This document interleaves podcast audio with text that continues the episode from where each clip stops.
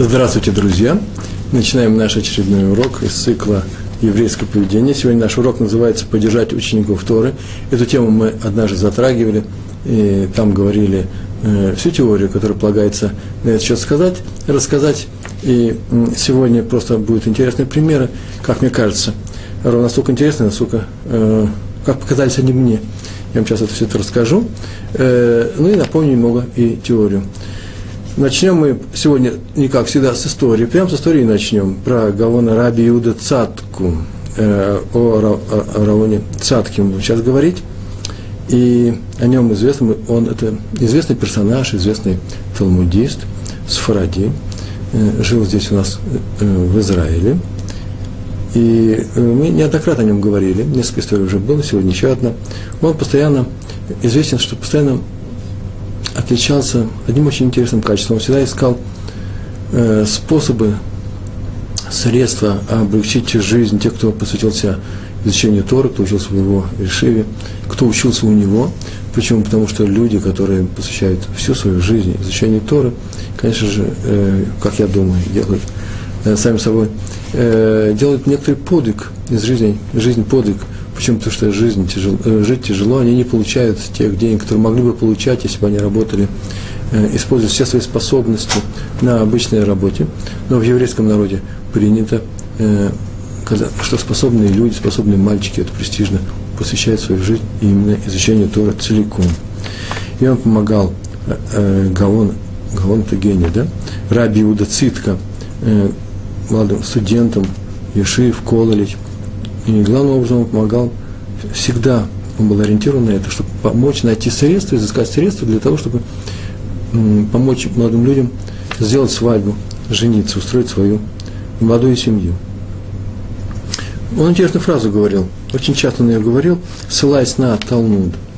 Раби э, Цатка, Цатка считал, что э, мудрецы Талмуда, люди, которые изучают Тору, что мудрец Талмуда важнее, чем свиток Торы. Святой свиток Торы, вокруг которого мы танцуем в праздник Симхат Тора, праздник радости Торы, который лежит у нас в шкафу, который так называется святой шкаф, и сама Тора, и сам свиток, и э, сам материал, на котором он написан, называется у нас святыми. Так вот, мудрец Торы важнее, чем и ценней свитка Торы, который лежит в святом шкафу синагоги, который, по которому читают Тору по праздникам, в субботы и в установленные дни. Э, так написано в Макот, это он не придумал сам. Трактат, который называется Макот, Вавилонского Талмуда, на 22 листе. К нему однажды обратилась богатая семья, чтобы заказать новый свиток Торы. Они принесли большие деньги, и э, он знаком со всеми, с теми людьми, которые пишут свитки, и заказали они у него э, новый свиток Тора в памяти об одном своем умершем э, родственнике. В этой истории даже написана фамилия его, имя его, Раби Йона Алеви. И он обрат... предложил, Равцатка предложил, давайте, говорит, обратимся к Габаю. Габай – это служащий в нашей синагоге. К Габаю спросим, сколько свитков Тора у него в шкафу. У нас в шкафу под его наблюдением большой шкаф, красиво установленный, э, с красивыми с красивой драпировкой, а сефардские э, свитки Тор, как вы знаете, хранятся в богатых футлярах, очень красиво все это э, и дорого, э, это стоит очень красиво они все. И спросим, сколько таких свитков Торы уже стоят в своих футлярах у нас в шкафу. Они обратились и спросили, и тот сказал, что десятки свитков. Это вообще синагога там такая необычная, большая. Раф Иуда Цатка был руководитель большой синагоги, большой Ешивы десятки свитков. И как они используются в течение года? Ну, как используются? Нужно в, во второй день и в пятый день недели, в понедельник и в четверг мы их достаем и читаем утром по этим свиткам. В воскресенье, по празднике, нового месяца, когда начинается новый месяц по-еврейски, мы их достаем. И так получается, что несколько десятков свитков, ну, в целом, в среднем, каждый свиток достается, ну, в лучшем случае, дважды в году. Дважды в году. И на что Раби Цатка сказал той семье, не лучше ли было бы потратить ваши деньги не на написание нового свитка, а на, на живую Тору? Свиток живой. Э, сефер, э, сефер Хай. Они спросили, что это сейчас за живая Тора такая? Они говорят, ну вот, молодые мудрецы, которые Тору учат каждый день, не лучше ли вам поддержать несколько молодых мудрецов в течение года, чтобы они могли устроить себе свадьбу, чтобы они создали свои семьи, где рожались бы дети, которые учат Тору, э, пошли бы они в хедер, и вы бы их поддерживали, они продолжали бы учебу. Вы можете, конечно, если вы хотите, можете оплатить написание нового свитка, это тоже деньги, не маленькие, многие тысячи долларов стоит. И он будет стоять закрытый в шкафу, знаете, его дважды, раз, дважды в году его будут доставать, чтобы по нему читать. В то же время, в то время как мудрецы Торы, живая Тора, изучают Тору каждый день по много часов. Так э, что более ценное? Так семья та и сделала. И больше того, они организовали, не просто помогли нескольким людям, а организовали Кэрон, называется Кэрон Несуин, э, фонд помощи по, в организации свадеб для э, студентов Ешив и Кололей. Ешив в данном случае. И этот э, Кэрон э, Несуин, Несуин это свадьбы, да, замуж, э, браки, бракосочетания, стоит поныне, существует поныне. И, как мы видим, здесь было три выгоды. Равцатка сказал, здесь есть три выгоды.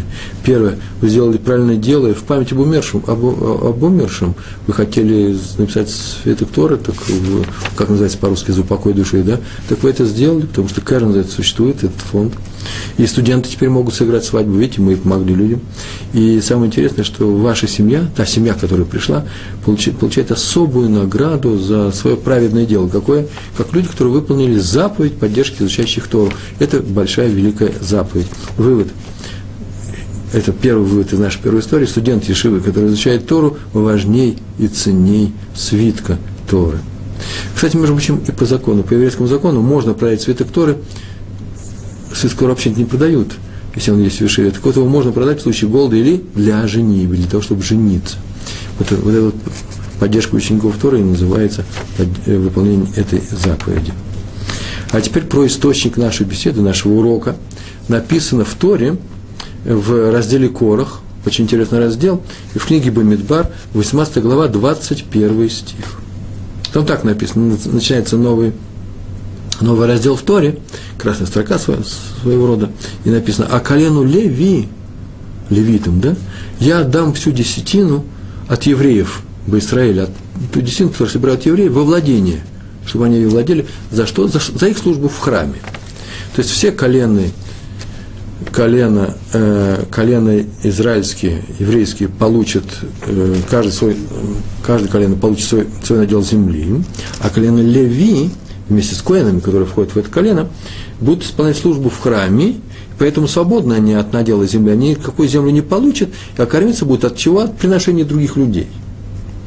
И это так называемая первая десятина. Э, э, считалось нужным делать таким образом. Каждый человек, который в любом колене получал, каждая семья получала землю, каждая семья получала землю – ее обрабатывали, собирали урожай, и нельзя было пользоваться этим урожаем до тех, урожаем до тех пор, пока не будут отделены э, определенные, э, э, определенные вещи. То есть, смотря, первая десятина левитам идет, и вторая десятина была, и трума была. Все это изучается у нас в еврейских законах, но главное, что сейчас отметили, что первая десятина, именно десятина, десятая часть, отдавалась колену Леви. Причем отдавалась не как дань, не как штраф какой-то, нет.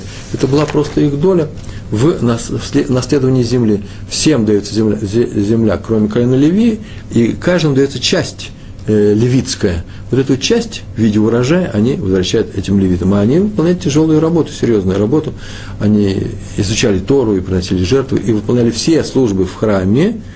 И храм это говорят, говорится на других уроках, мы говорили, еще будем говорить о том, что храм выполнял определенную функцию, не просто место поклонения Всевышнему, единому Всевышнему, э, за который, который мы взяли, эту работу взяли себя, на себя, э, служить ему, но это еще и некоторый механизм искупления тех грехов, которые совершает еврейский народ э, целиком или э, в частности каждым евреем, каждым коленом, каждым городом. Так вот, это искупление происходило именно при помощи службы в храме. Как это работала, это отдельный разговор. Сейчас в двух словах это нельзя сказать, но это важная работа, была важная работа, э, которая нужна была для всего еврейскому народу. Скажу только одно. В каком направлении тут нужно было бы вести этот урок, сказать, что что такое искупление. По крайней мере, не накапливались грехи еврейского народа. Если бы они накапливались, то их никак нельзя искупить, кроме как создать. Или их не делать, или шуву нужно сделать, или страданиями. А еще был один такой вариант э, при помощи э, службы куэнов и левитов в храме. И только поэтому наш народ вечен. на самом деле вечен в то время, все время, пока стоял храм. Почему? Потому что э, все наши прегрешения, которые бы накапливались, а потом привели бы, дошли до предельной черты, до красной черты, и народ был бы, не дай Бог, уничтожен, как все остальные народы в мире пропадают именно из-за этого, то мы не пропадаем в силу чего? И именно в силу нашей готовности служить в храме, служить нашему Всевышнему и учить Тору. Так этот механизм работает, но это в общих словах. Еще одна история – Э, а, еще мы даже там ничего не кончили. Про первую десятину мы говорили, и еще Рамбам постановил в своей книге, Рамбам, Маймонит, написал, что э, не только левиты, но и каждый, кто посвящает себя служению Всевышнему, Творцу, да, его будет кормить община. Может быть, не в разделах одной десятины от всего урожая, но обязана община, и любая еврейская община, кормить тех, кто э, изучает Тору. А если вы скажете мне, ну, Рэп, Реброван, что будет, если вся община будет учить Тору, кто же ее будет кормить, кто же будет давать эту десятину. То вот мир устроен таким образом, так работает весь этот механизм, что всегда найдутся люди, которые с удовольствием будут помогать э, именно еврейской составляющей э, нашего народа изучению Торы. Не было еще ни разу друг, по-другому, я надеюсь, этого и не будет. На Шульхане Рухе тоже написано очень интересное правило, что есть такое правило – Сейчас возьму его и прочитаю. Так написано. Обязан каждый, каждый еврей написать свой свиток Торы. Но сейчас не пишут, сейчас нет, нет необходимости писать, можно и купить. Главное, чтобы это был тобой, приобрет, тобой приобретенный. Многие сейчас свободны от этого, в силу некоторых причин, э, помощи бедным и так далее, можно устроить эти деньги. Но закон звучит так вот, в полном виде, он звучит таким образом. Каждый должен написать свой свиток Торы. И даже если ему достался свиток от отца в наследство – все равно должен написать свой. Даже если у него уже очень много свитков, эта семья такая сидит в одном месте, не спасается, не дай бог, ни от каких погромов, все время пребывает здесь и э, э, живет очень хорошо, и не хочет много свитков, все равно ваше поколение должно написать о себе тоже свиток. И, э, и больше того, в Шуханурхе написано, нельзя ни один из них продать. То есть э, для того, чтобы просто выиграть деньги. То есть должен, э, только если, поскольку он должен учить Тору, у него нет денег – или он должен жениться, и у него нет денег у человека, только тогда может пройти свет, только в двух этих случаях. А теперь история, которую я обещал. Раби Натан Инфельд, э, ныне существующий раввин в э, руководитель Ешивы в Бершеве, здесь на Украине, на, на юге, на юге Израиля. Он рассказывает, что когда его назначили на пост главы Ешивы, он познакомился со многими богатыми людьми этого места, которые помогали Ешиве, так положено, и он с ними в первую очередь познакомился, они им помогали и сейчас помогают. Э, в том числе как организовывали свадьбы для Аврихием и так далее. Помните, такая была? Произошел однажды с ним такой эпизод, такой случай. Он это рассказывал на своем уроке, и это вошло в книгу, которую мне довелось читать. Однажды Раф, э, Раф Инфельд повстречал на улице одного своего старого знакомого, очень состоятельного человека, который вдруг шел по улице в, в это время. Он же был очень старый человек, ковылял по улице – был одет в старую изношенную одежду, и лицо у него было печальное, он спросил его, как дела, а тот сказал, что потерял вообще вкус к жизни, он потерял, и поэтому ждет вообще дня своей смерти, ничего ему не интересует, доживает свои дни. Возьми ты его, Рафа, и спроси, знаешь, он вообще-то живет он один. Вы уже побеспокоились, чтобы о вас читали кадиш, раз уж готовитесь к последнему моменту своей жизни. Кадиш, мишну. Э, вы знаете, есть такой закон, что когда человек умирает – люди, близкие к нему, его родственники, должны читать кадиш о нем в течение 11 месяцев. И каждый день в синагоге, во время молитвы дневной, утренней, вечерней, э, то же самое по субботам. А э, еще принято читать именно в память его э, души, принято читать, не читать, а учить Мишну. Люди берут на себя люди этого Иешува, этого места, этого города, этого квартала, этих домов, где умер человек, берут на себя, делят э, Мишнайот, Мишну на определенные части, изучают все это вместе, или же каждый учит свою часть, так что в целом получилось бы весь э, список Мишны. И он спросил его, вы уже побеспокоились о том, раз уж вы идете? И говорит, такие печальные слова э, о том, кто будет читать Кадиш и Мишну. Вроде бы в шутку он его спросил, а тот э, отвечает, нет, зачем мне все это, мне это не интересует. И кому же вы хотите оставить свои деньги, большие деньги? Деньги-то большие. Никого Никому, меня тоже не интересует, у меня нет ни родней, ни друзей. И тут Раф э, убедил его, начал убеждать, что так среди евреев не поступает. Пусть он живет до 120 лет, пусть появится у него вкус к жизни, пожалуйста, но, за, но все равно нужно побеспокоиться о своей душе, раз у него никого не осталось. Я боюсь, что у него люди погибли еще во время войны, и поэтому он остался один-одинешенек. То все равно следует распорядиться о том, чтобы читали по, по нему, по умершему, по любому человеку, Кадиша и Мишну, как мы сейчас только рассказывали. А еще лучше, чтобы помочь тем, кто изучает Тору. Так можно помочь душе умершего человека самым наилучшим образом, как сказал Раф э, Инфельд, Ицхак, э, Натан э, Инфельд этому человеку. И сказал он так убедительно, так рассказал, что тот сказал, что он подумает. А на следующий день пришел к нему не в старой, не поношенной одежде, в праздничной одежде, с просветленным лицом. И сказал, что он много думал на эту тему, и пришел к выводу, что так и надо поступить. Э, но он был таким, Еки называется, человеком, э, человеком устроенным, все у него должно было быть положено по полочкам, поэтому он сказал, что он не может просто так договориться с Ешивой, он хочет, что он хочет сделать, хочет подписать договор, прям как деловое соглашение, э, о том, что он вносит такую-то сумму в Ешиву, такую-то, такого числа, а Ешива обязуется, берет на обязательство делать э, то-то и то-то. И так и написали, что он собирается э, делать, а именно э, пошли к, нотариусу, нотариусу или адвокату, э, Орагдин, э, пошли к нему, чтобы подписать такой договор, создать такую бумагу. Три раввина вместе пошли вместе с этим человеком из этой Ешивы, и подписали договор. Он потребовал следующее, что после его смерти его похоронили надлежащим, по-еврейски, надлежащим образом, по всем правилам, чтобы студенты Ешивы читали 11 месяцев после его смерти Кадиш по полной программе, чтобы студенты учили Мишну в Лишмо, да, в, в, его честь, в его память. Целый год, из не его души, и чтобы на эти деньги был написан новый свиток Торы, это обязательно – а чтобы также и новые деньги открыли фонд помощи, э, э, помощи студентам в организации свадьб, для шиботников свадьб. И подпись э, скрепил своей подписью, то есть это договор адвокат, нотариус, и поставил большую красивую жирную печать. И все были довольны.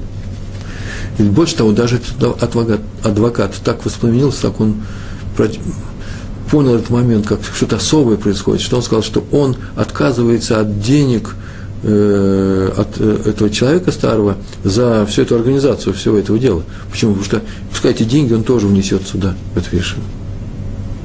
Так они договорились, пожали друг другу руки, расстались. Она утром он пришел, сказал, что он, в принципе, он не передумал. Подпись есть подпись. Но одно маленькое, но одна маленькая вещь. Дело в том, что он вечером посоветовался с соседями, соседи сказали, как, ты еще живой, ты уже все деньги отдаешь в Вишиву, да, они тебя хотят обмануть, еще какие-то слова не сказали, он говорит, так вообще вроде бы не делать, пускай деньги лежат у меня. А когда я умру, умру, это ваши деньги. Я же написал завещание, я написал эту бумагу. И Раф начал его бежать, вообще-то это не очень разумно, в доме, сейчас бы в банк, ну почему нужно в доме? Это очень подозрительно в доме держать. Тот сказал, нет, ни в какую, я не привык расставаться так с легкостью с деньгами своей жизни. Он человек был стоять, значит, умел э, пользоваться ими, любил их, трудно ему было. Но делать было нечего, он настал на своем, деньги не дал, а через месяц, месяц еще не прошло, как Раф прочитал в местной газете Бершевской о том, что произошло, называется э, «Дорожное происшествие», и там погиб один человек, посмотрели это, именно этот человек погиб, он умер, и он тут же, Равин, э, устроили похороны, это было несложно, но тут же Равин связался с полицией, спросил, что с квартирой, сказали, что все это произошло вечером, квартира была вскрыта, и все ценные вещи вынесли. Так все это вынесли, и деньги эти тоже пропали. И Раф заканчивает свой рассказ. Мало в своей жизни, чтобы я, мало было так, чтобы я расстраивался. После того момента, вот этого написания с печатью у адвоката, так было все красиво обставлено. Даже не из-за денег, потому что обычным образом нам приносят не меньше деньги, а то, что из-за одной неосторожности этот человек совершил такой проступок, и что его так теперь душа не найдет успокоения, потому что тоже будет по нему будет печать мешну, и вообще все остальные вещи, деньги пошли прахом. Впрочем, мы на себя взяли, добавляет Аравин, Инфельд взяли на себя э, обязательство читать целый год, мы читали по нему Кадиш, бесплатно, конечно, но все равно это было жалко человека, так он, из-за простой такой вещи, трудно было расстаться с деньгами, и он потерял больше, чем приобрел. Необходимо помогать мудрецам, изучающим, изучающим Тору. У нас, мы ведь выступаем с вами от организации Толдота, да, вы сейчас зашли, скачиваете этот файл или смотрите впрямую э, на сайте Толдот, и там есть э, страница блогов, это журналы, блог по-английски это журнал, да, Юман на иврите. И э, там есть и мой блог, и в этом блоге я пишу некоторые статьи, и сейчас там есть статья про Рава Аарона Иуду Лейба Штейнмана. Э, это величайший раввин, посмотрите, она мне очень нравится, статья, не статья, даже эти, она мне важна эта статья. И там есть несколько рассказов об этом совершенно святом человеке, о котором я не могу иначе как сказать, сказать другими словами. Это просто Малах. Малах – это ангел. Ангел живет среди нас. И посмотрите, пожалуйста, те рассказы, которым приводится. Один из них я сейчас расскажу, почему потому что как раз в тему э, нашего сегодняшнего урока.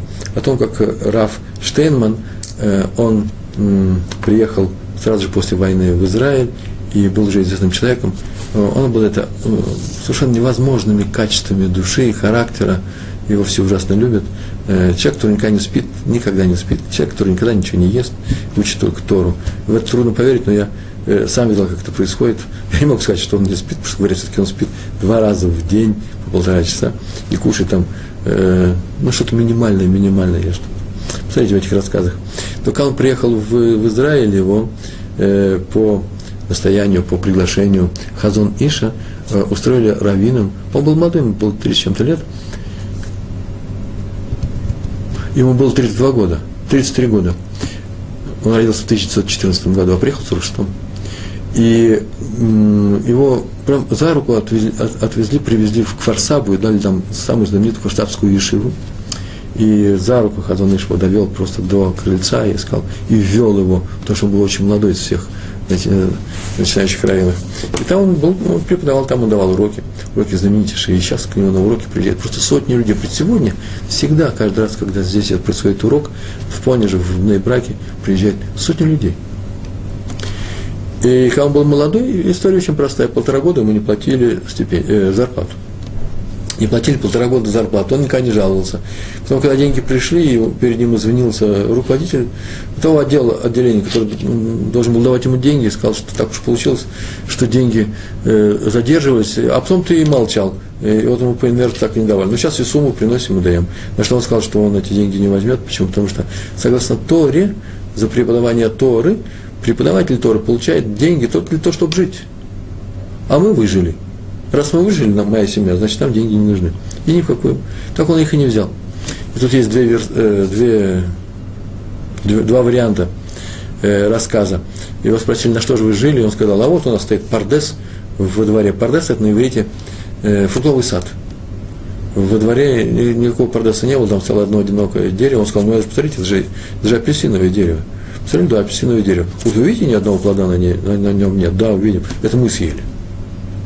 тем самым шутку сказал, что мы выжили, питаясь этими, э, этими апельсинами. А по второй версии, в другой книжке было так написано, и мне так рассказывали ученики, и у меня соседи, это его ближайшие ученики, и э, всех возрастов, и э, внуковый живет рядом со мной, родной внук у него был, у него много внуков. И рассказывал о том, что нет, обратились к Реббитсон, к жене э, Рав Штейнмана спросили, как вы полтора года жили питались. Вот мой муж узнал очень интересный рецепт, узнал, что из баклажанов, они очень дешевые, крайне дешевые были тогда в Израиле, сейчас немножко подорожали, тогда в 40-х годах они просто стоили копейки, фрукт рос сам по себе, э, можно делать множество разных блюд, добавляя разные приправы – восточных приправ много, они тоже почти бесплатные. Мяту добавишь, получается то-то, э, добавишь э, соли чуть больше, получается то-то. И вкус птицы, вкус рыбы, рыбы, вкус разных каш. Мы целый год питались баклажанами. Правда, всегда этот рассказ кончается таким образом, но баклажаны, как известно, тяжело действуют на желудок, почему так считается в народе, я не знаю. И для нас это изысканное блюдо, мы любим баклажановую икру, все в, субботу обязательно должна быть, но если кушать одним баклажан в течение полтора года, так или иначе открылась язва у Рава Штейнмана, человек мало кушает, у него язва, и два раза была операция, и это в того, что он отказался брать деньги, которые, ему полагались. Все равно мы должны оказывать помощь тем людям, которые э, изучают Тору. А по этому примеру должен знать, что вообще человек, который изучает Тору, должен быть, должен быть, быть готов к любым э, стеснительным обстоятельствам, потому что тяжело жить, он не для, для того, чтобы получить материальные э, какие-то вещи, благополучие в этом жизни учить Тору, а именно в духовном смысле, а поэтому должен быть готов к тяжелой жизни так они, эти люди, и живут. Еще одна история, как 60 лет, назад, 60 лет назад э, пришел Раби Йосиф Шломо Канеман, вот тот э, э, учитель, который э, передал руководство Ешивы Поневиш после Ешивы в Кварсаве э, э, Раву Арону Иуда Лейбу Штейнману. Э, был известнейший ученый Раби Шломо Канеман. Он был долго руководитель Ишивы Поневиш, в Бнебраке он пожалуйста, однажды Хазон Ишев на то, что тоже в 40-е годы были. Э, смотрите, какой легкости достигают люди, э, достают люди деньги на разные учебные заведения, например, в частности, на Тель-Авивский университет, который тоже был в сессионных обстоятельствах, а вот после войны новые здания строили, а известнейшая Поневишская Ешива с трудом собирал деньги на единственное здание. И Хазон Иш сказал ему, нужно сравнить два закона. Давай посмотри в Торе, что об этом написано. Почему деньги на университет достать легче, чем деньги на Ишиву. В той, и он привел два закона. Один закон о э, нечаянном убийце, тот человек, э, том человеке, который нечаянно кого-то другого убил, по еврейскому закону, э, если было доказано нечаянность его поступка, то он наказывается, все равно наказание есть, тем, что он должен срочно бежать в Ирмиклад, в город убежище. Э, если есть какие-то мстители, которые хотят отомстить за смерть сына или нечаянную смерть, или отца, то они не имеют права э, нарушать, заходить в пределы этого города для того, чтобы убить этого человека, иначе они просто убийцы. И они там спасались. И нужно было срочно, срочно отправиться в этот город. Таких городов было несколько в стране, в Израиле. И Тора говорит о том, и в Талмуде об этом написано, что э, были указатели, стояли, по всем дорогам Израиля, где бы ни оказался такой человек, который нечаянно кого-то убил, он должен срочно бежать в этот э, город убежище, где стали указатели, направляющие его, чтобы он не задержался в дороге. Это один закон. А второй закон есть предписывающая э, заповедь, мецва всем евреям в, на праздник, Регель называется праздник, это или Шивот, и Шивот, и э, Сукот, и Песах – в другом порядке, Песах, Шавуот, Сукот, называется Регаль, должны были идти в Иерусалим и праздновать этот, проводить этот праздник в Иерусалиме. И они шли, и нигде никогда не было написано, не стало указателей на Иерусалим. Люди жили в другую эпоху, были другие дороги, сейчас везде стоит надпись, мы идем на машине до Иерусалима столько-то километров, а тогда э, люди жили в своих, э, в своих местах, а если кто ходил, только торговцы. И вообще, в принципе, торговцев ходило было мало во времена первого храма, почему? Потому что было почти полное натуральное хозяйство. Если кто и ходил, только сборщики налогов для храма и для, для, для, для царя его света, его двора. Они знали, как пройти, а все остальные не знали, в принципе, дорогу Индии. Не стоял указатель до Иерусалима, 41 километр. Все шли люди и спрашивали других людей, как пройти в Иерусалим кратчайшим путем. Заметили, бежит убийца и никого не спрашивает, бежит по указателю, ближайший город убежище, там-то. А люди шли в Иерусалим и не знали, какой дорогой идти, справа или слева вокруг этой горы обходить, и они спрашивали людей, зачем это было сделано, а для того, что если люди видят одного убийцу, если бы не было указателя, пришел он и спросил, как здесь ближайший город убежище. Они сразу понимают, город убежище, а это убийца. Нечаянный, но убийца. Кровь пролилась. Потом второй приходит, третий. И они все случаи знают, все убийства. Это мы сейчас в газете все вычитываем. Страшная вещь, что мы читаем в газете э, о таких вещах. И сразу видим, сколько смерти есть. А тогда считалось, что если человек слышит о том, что смерти-то увеличились в нашей стране, то это означает, что Всевышний сделал таким образом, что жизнь человеческая стала менее ценной, и люди спокойно относятся к убийствам, они не опасаются их.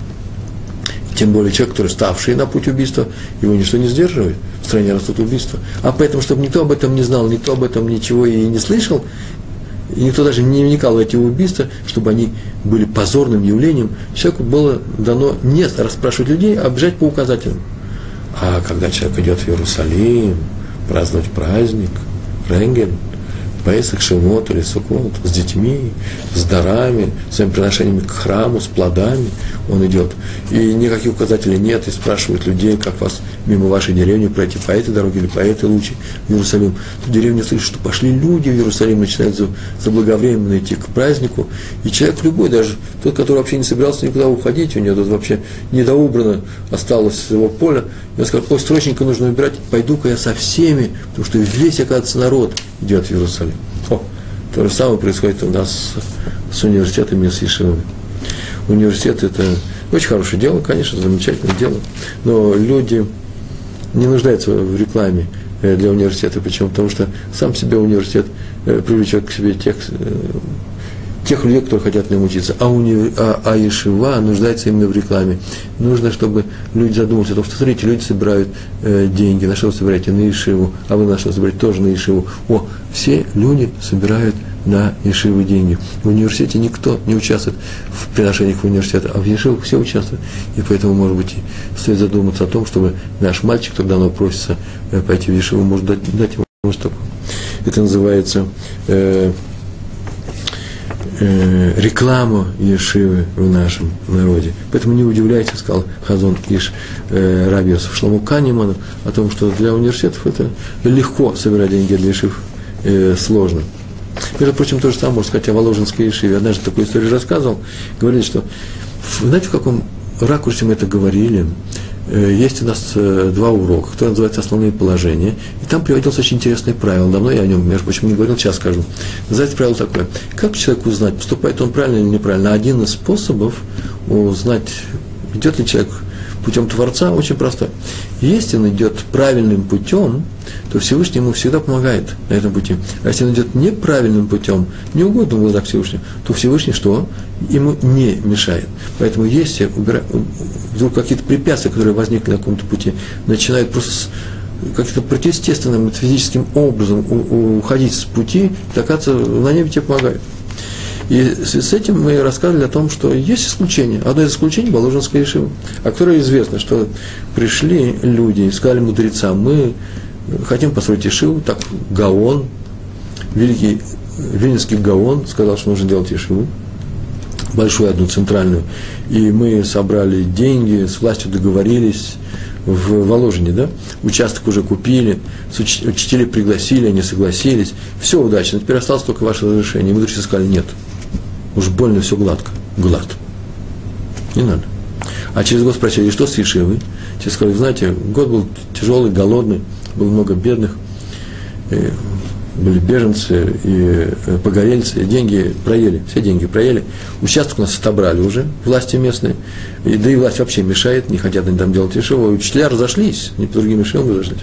О, сказали, теперь начинайте строить строительства этой Ешивы. Почему? Потому что сейчас это вам будет помощь с неба. Какая помощь? Да потому что трудности, о которых все прослышали, как это трудно будет всем миром по вам помогать, и это будет та помощь, которую небо нам и окажет. Реклама и помощь. Все люди узнают о том, что сейчас мы, каждый участвует минимально в строительстве этой Ешивы, и эта Ешива будет на, на, народной. И так оно и, э, и было. Почти сто лет существовала Ешива. Одна из лучших, одна из самых знаменитых Ешив в истории еврейского народа, включая и э, наш, э, э, два храма, и включая Вавилонский период, и включая э, э, средние века и новые, э, новые века. Самая знаменитая из всех Ешив мира, Воложенская Ешива. Между прочим, я собираюсь в Блинедр, да, говорят, без специального обязательства написать некоторую одну статью, она у меня уже почти написана, нужно ее будет издать, про Воложенскую Ешеву на, на, э, на сайте Толдот, в своем блоге. И Божьей помощью это сделаю в ближайшее время. Еще об одной Ешеве, которая называлась Нецах Исраэль. Ее в Америке основал, так там назывался Нецах Исраэль. Назывался э, ее создал раби э, Исроэль Зеев Гусман, известнейший учитель Торы. Именно Гусман, Гимл, Гусман. Потом он переехал в Израиль, это тоже было э, относительно давно, и собрался основать Ешиву в Иерусалиме э, по совету ведущих руководителей того поколения. Но ну, сначала он давал уроки, по-моему, в браке. Да, наверное, в браке. И на них собирались тоже сотни слушателей, включая великих талмудистов. Я даже написал, люди, которые старше его были, величайшие ученые Раби Хескель Абрамский и Раби Сак Гутнер приходили на уроки Рава Гусмана. И когда он начал организовывать Ешиву, мы сказали в Иерусалиме, и он приехал сюда, через очень короткое время после переезда из Америки заменить Ширавин, и э, должен поставить эту Ешиву, Ешиву. И перед Равом Гусманом э, встали две, э, э, альтернативы была, да, две альтернативы – где покупать участок, и было, можно было купить два участка, один из двух участков, один участок в Майашарим, а другой в, э, в месте, которое называется Рехавия. Такой богатый район в Иерусалиме, э, там стоят виллы богатых людей, э, зеленый, ну, обеспеченные люди. Э, но дело в том, что в Меашарим участок этот стоил, а может даже и здание, э, стоит 30 тысяч долларов, в то время это были большие деньги. А вот в Рехаве 150 тысяч – это страшные деньги. Часто 150 тысяч – это э, ну, просто уже миллионами все исчисляется. Доллар другой. И э, у Рава Гусмана не было таких денег. И все ему советовали, он со всеми советовался. И Раби Лезер Иуда Финкель посоветовал один из авторитетнейших мудрецов, сказал, что надо покупать, конечно, в Рехаве. Почему? Он даже ответил, ну что мы все время строимся и э, устраиваемся в гетто, в Миашарим. Все значит там внутри. Нужно выходить наружу, нужно показывать людям, что вообще-то мы и можем жить обычным образом со всеми вместе. Рехавия, замечательный район, живем в свободном городе, никто не будет против. Вам же продают землю, покупайте, он говорит, а где взять деньги? Всевышний поможет. 150 тысяч. Э, говорят, что он даже приехал деньги на самолет он одолжил эти деньги, у него не было-то денег, в принципе, но нужно еще его было организовывать. Шрифта было очень мало. И в это время Рава Гусмана посетил, можно сказать, самый авторитетный мудрец из всех хасидов, э, Ребис Чебани. И он настоятельно советовал купить тому участок именно в Рехаме. И всякие объяснений. Всевышний тебе поможет, ты увидишь. Ты согласись на эту сделку, и деньги у тебя будут. Дело было в том, что вообще владелец участка был вообще тяжелый человек, он был такой непростой человек. Он сказал, что желающих много, несколько, может, он блефовал, не знаю. Там было написано, что желающих несколько. И каждый хочет купить этот участок. Поэтому он дает Раву Гусману два дня на размышление. Если через два дня он так и не скажет, что он покупает, участок уходит. Причем выдвигает следующее условие. Как только ставится подпись о приобретении, предварительный договор, 30 тысяч долларов тот кладет на стол. Рав Гусман. 30 тысяч долларов. Это столько стоит вообще вся сделка в Мэшаре. А остальные деньги нужно будет разделить на 40 выплат, 40 месяцев. И если хотя бы одна выплата опоздает, деньги прошли. Все, пропали. И Раф напоследок посоветовал своей женой, с Ребетсон, с, с Равиншей, да, Ребетсон называется. Та сказала, что еще не было такого случая, чтобы их семье не помогли в таком святом деле, и так будет и на этот раз.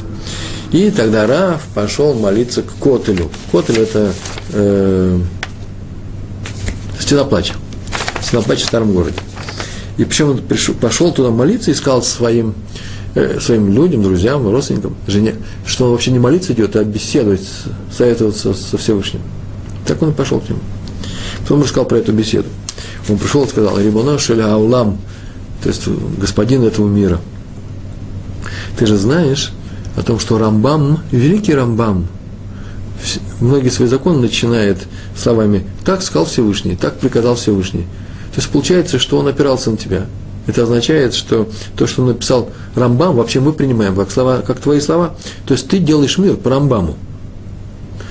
Известно, что в каждом поколении есть свои, свои руководители. В том поколении был Рамбам, в каждом поколении свои руководители.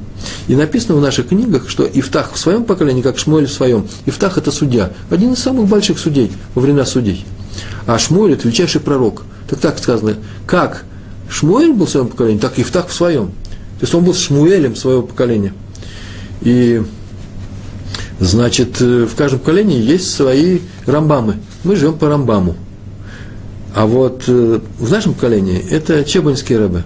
Рэбе, э, рэбе из Чебани. Он как рамбам в нашем поколении. А он сказал, покупай. Ты делаешь мир по рамбаму, значит, ты делаешь мир по Рэбе из Чебани. А следовательно, я тебя очень прошу, помоги ему, своему Рамбаму, помоги. Рэбе из Чебани, достань, чтобы я достал эти деньги. И еще ты знаешь прекрасно лучше меня, все, все скрыто тебе известно о том, что я не могу ходить и просить денег. Получается, не получается. Не потому что неудобно. Не получается у меня, это не моя профессия.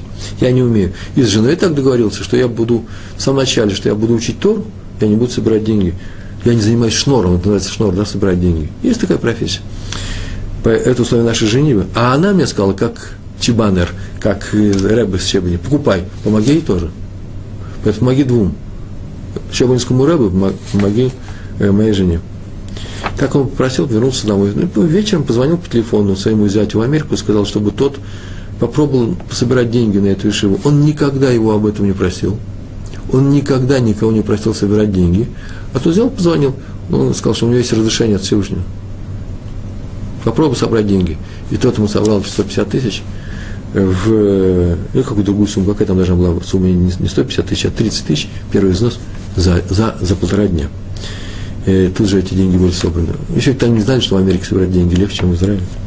Это просто история о том, как ставилась эта Ишива, и как американские евреи с удовольствием собрали деньги на э, одну из самых знаменитых Ишив сегодняшнего дня здесь. Мы с вами участвуем, кстати, в, в помощи э, студентам Ешив, в, в поддержке э, тех, кто изучает Тору. Американские евреи вся участвовали в этой истории тоже. История следующая про Хофицхайма, Раби Сройля Мейра Акоена. Он ведь не сразу стал Хофицхайм. Хофицхайм – это название его книги, его называли так, такое имя дали ему. После того, как он написал э, целый ряд известнейших книг, в которых мы изучаем законы Лашона Рада, законы, законы, касающиеся нашей речи, что можно говорить, а что нельзя, о других людях.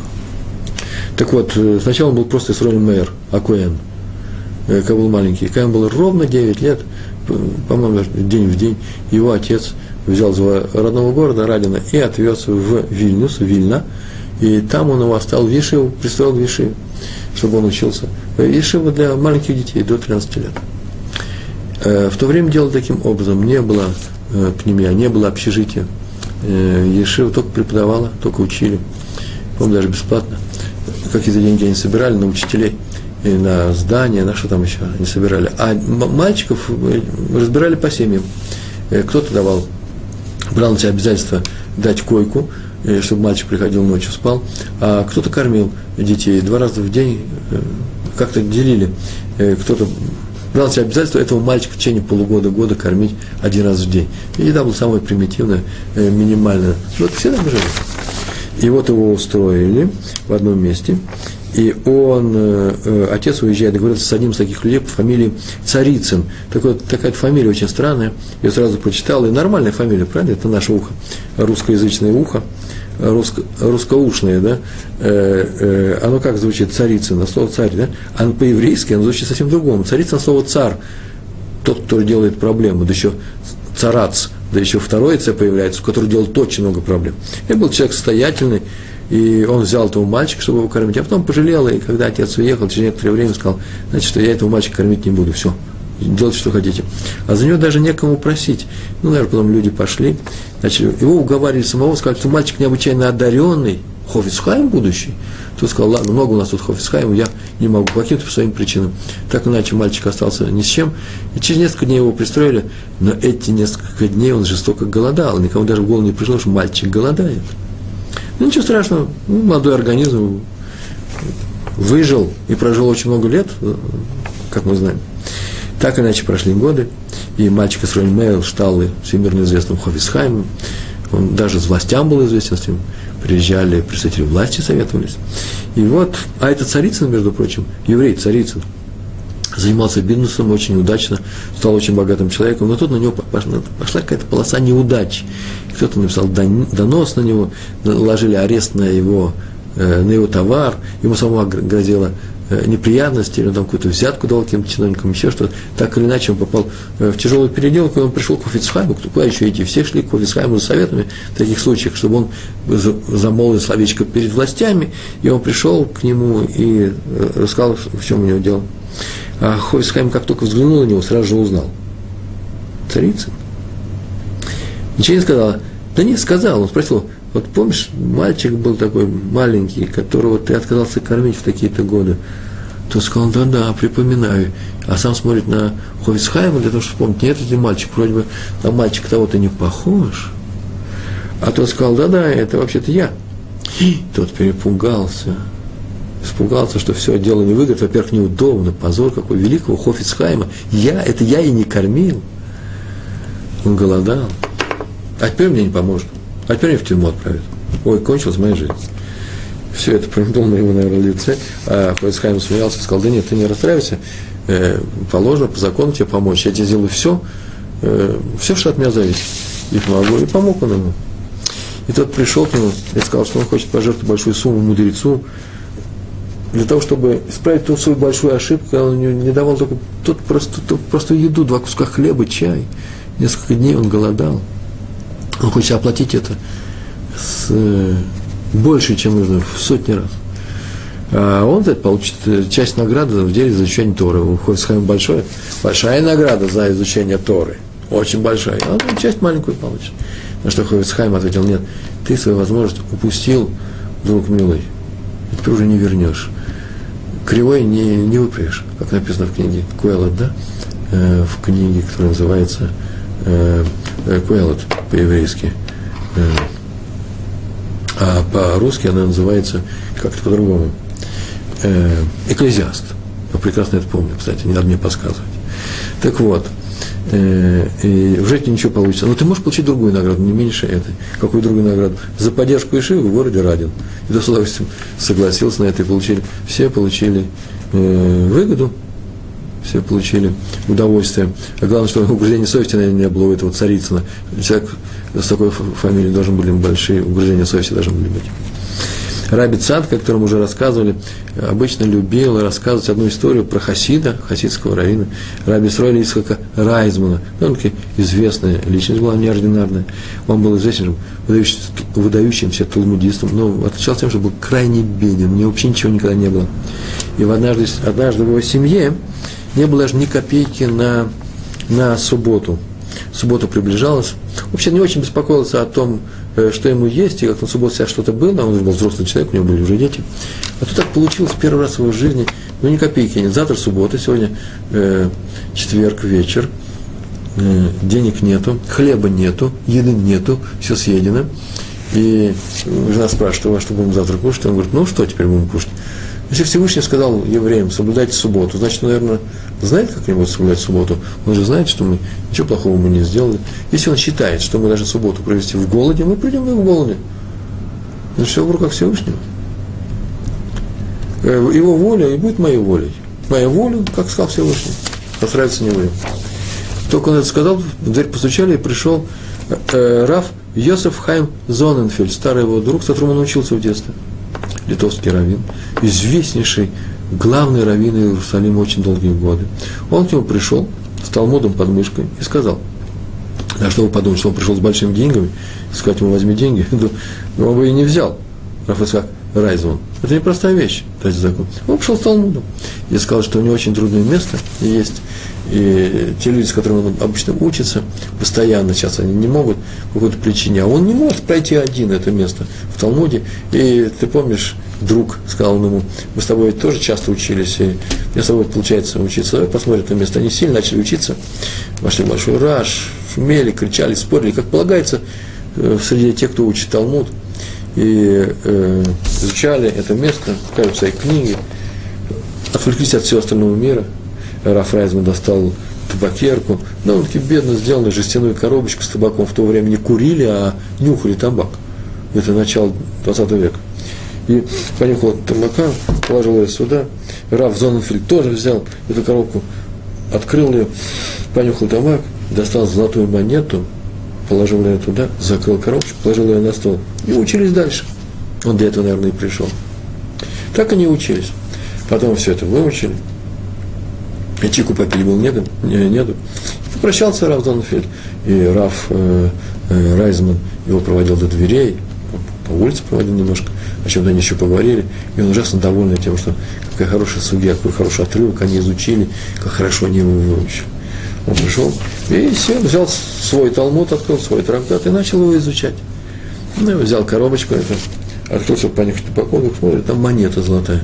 Он тут же закричал людям, которые у него были, чтобы догнали Рава Зоненфельда и спросили, зачем он оставил в таком странном месте золотую монету. Он все понимает, конечно, мог как-то по-другому сделать. Не нужна ему золотая монета. Кстати, может быть, почему не нужна? Э, тебе скажут, что уже след Равина пропал. А вы знаете, сказал он, он же ее обратно не возьмет, если это он. Кто же еще брал эту табакерку? Да нет, я же все время нюхаю табак. Рава Зоненфельда никого не было. Ладно, потом ним разберемся. Он пришел помочь мне. Хорошо, мы ним разберемся. А сейчас созвал всех своих людей. Идите срочно покупайте на субботу на всю эту золотую монету. Не скупитесь. Но только одно у него осталось, остался вопрос такой. Так он спросил всех своих ближних. Он спросил, интересно, единственный раз в жизни, когда у нас не было ни копейки денег на субботу, именно в эту минуту зашел Раф Зоненфельд, не иначе, как его само небо послало нам помощь. Такая была история. Так, кстати, заключительными словами, она и вошла в сборник истории, который я читал. Еще одна история про Хофисхайма. Сегодня, видите, одни истории. Сегодня у нас такой день разгрузочный, э, теория простая.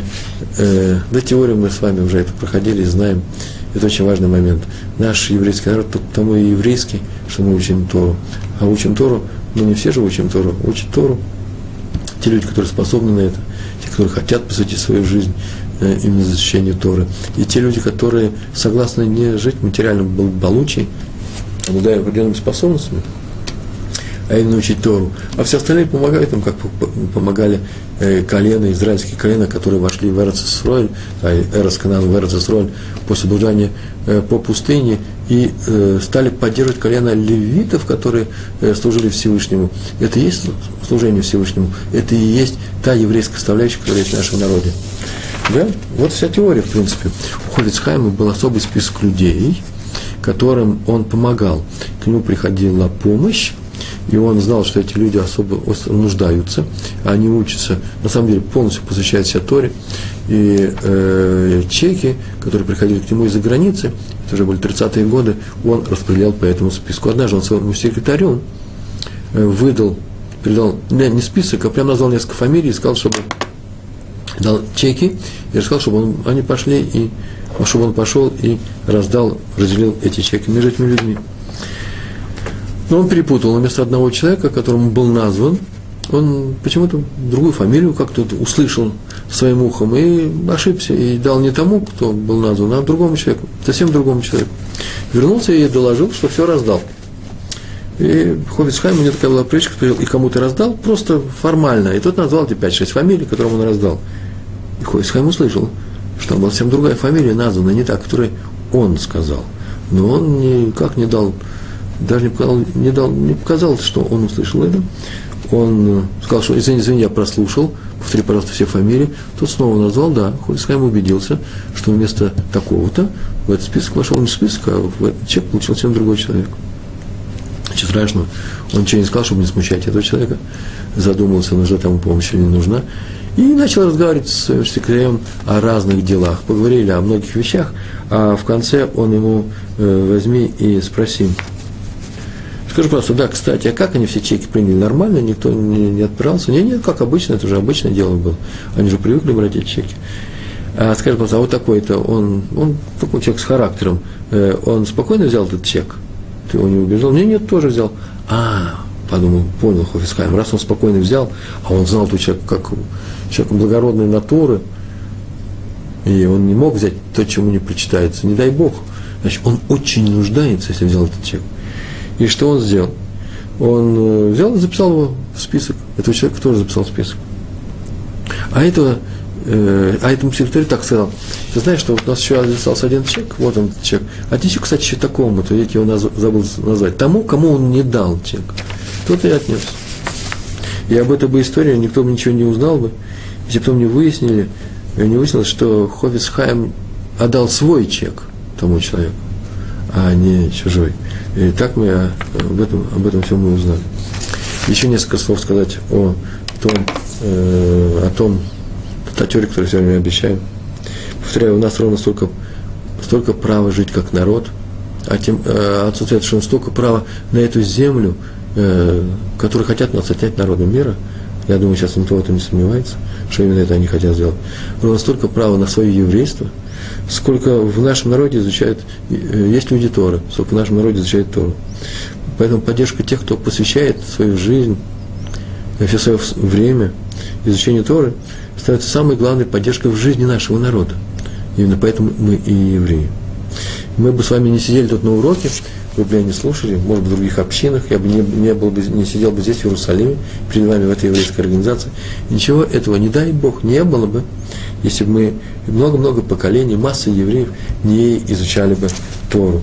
Это были талантливейшие люди, которые были не менее талантливые, чем нобелевские лауреаты, и писали книги. И именно в силу этого мы сейчас собираемся э, э, э, в, в кружках, ешивах, э, собираемся в кругу своей семьи по субботам. Мы именно в силу того, что до нас донесли эту Тору. А значит, нет другой, самой важной задачи, кроме того, как помогать, более важной задачи, чем, э, чем помогать э, евреям Тору изучать, самоотверженные люди. Э, конечно же, гений нашего народа велик, вне всякого сомнения. О чем можно говорить? Мы уже привыкли к тому, что великие ученые – это евреи, очень часто евреи, весомая часть непропорционально по отношению к населению э, на Земле, это Нобелевские лауреаты, великие поэты евреи, романисты, э, великие музыканты, художники. Э, наш народ необычайно одарен, гениальный народ. Но все эти люди, заметьте, прославились именно как евреи. Все прекрасно знают, что они евреи. Именно в силу какой-то некоторой своей еврейской составляющей, что-то такое в них и есть, то, что дало проявиться этому таланту то, что э, заставило весь остальной народ, всего человечества приветствовать их как просто культурных людей и отмечать, что это были евреи. Что это было? Это не что иное, как их еврейство. Еврейство их и сделало их талантливыми людьми. А значит, всему своему величию эти люди, далекие от Торы, обязаны э, именно Торе. А поэтому будем смотреть на тех, кто изучает Тору, кто не увлекся другими вещами, э, э, другими предметами, другими э, очень соблазнительными вещами, которые предлагает нам мир, а несет через всю историю э, свое еврейство и доносит это еврейство до нас. Э, именно э, это делают наши современники, именно это делают наши мудрецы – и э, именно об этом я написал, когда писал о рабе Ароне Иуде Лебе Штейнмане. Обязательно почитайте этот рассказ. Всю свою жизнь он занимается именно изучением Торы, ему уже больше. Он родился в 1914 году. Ежедневно он учит Тору. Все время, все сколько можно, э, мало спит, мало ест, мало разговаривает с людьми. Он очень приветливый человек. Все, когда говорят о нем, говорят, что у них просветляются лица, говорят, ой, Э, я Рав Штеймана э, вчера с ним разговаривал, человек начинает улыбаться. И это человек, который посвятил всю свою жизнь именно Торе, считает, что самое главное в этой жизни Тора. Мы, может быть, можем считать, что многие из нас считают, что в этой жизни еще, еще, есть, еще есть жизнь. Согласен с этим, никто с этим не спорит. Но таким людям, которые посвящают свою, свою, свою жизнь Торе, все свои способности посвящают Торе, это те люди, которые делают нас евреями. Мы об этом не должны забывать. И если мы благодарны Всевышнему за то, что мы евреи, то должны быть благодарны и этим людям за тот труд, который они э, ежедневно совершают. И большое вам спасибо. Учите Тору, помогайте тем, кто учит Тору. Всего хорошего. До свидания. Шалом, шалом.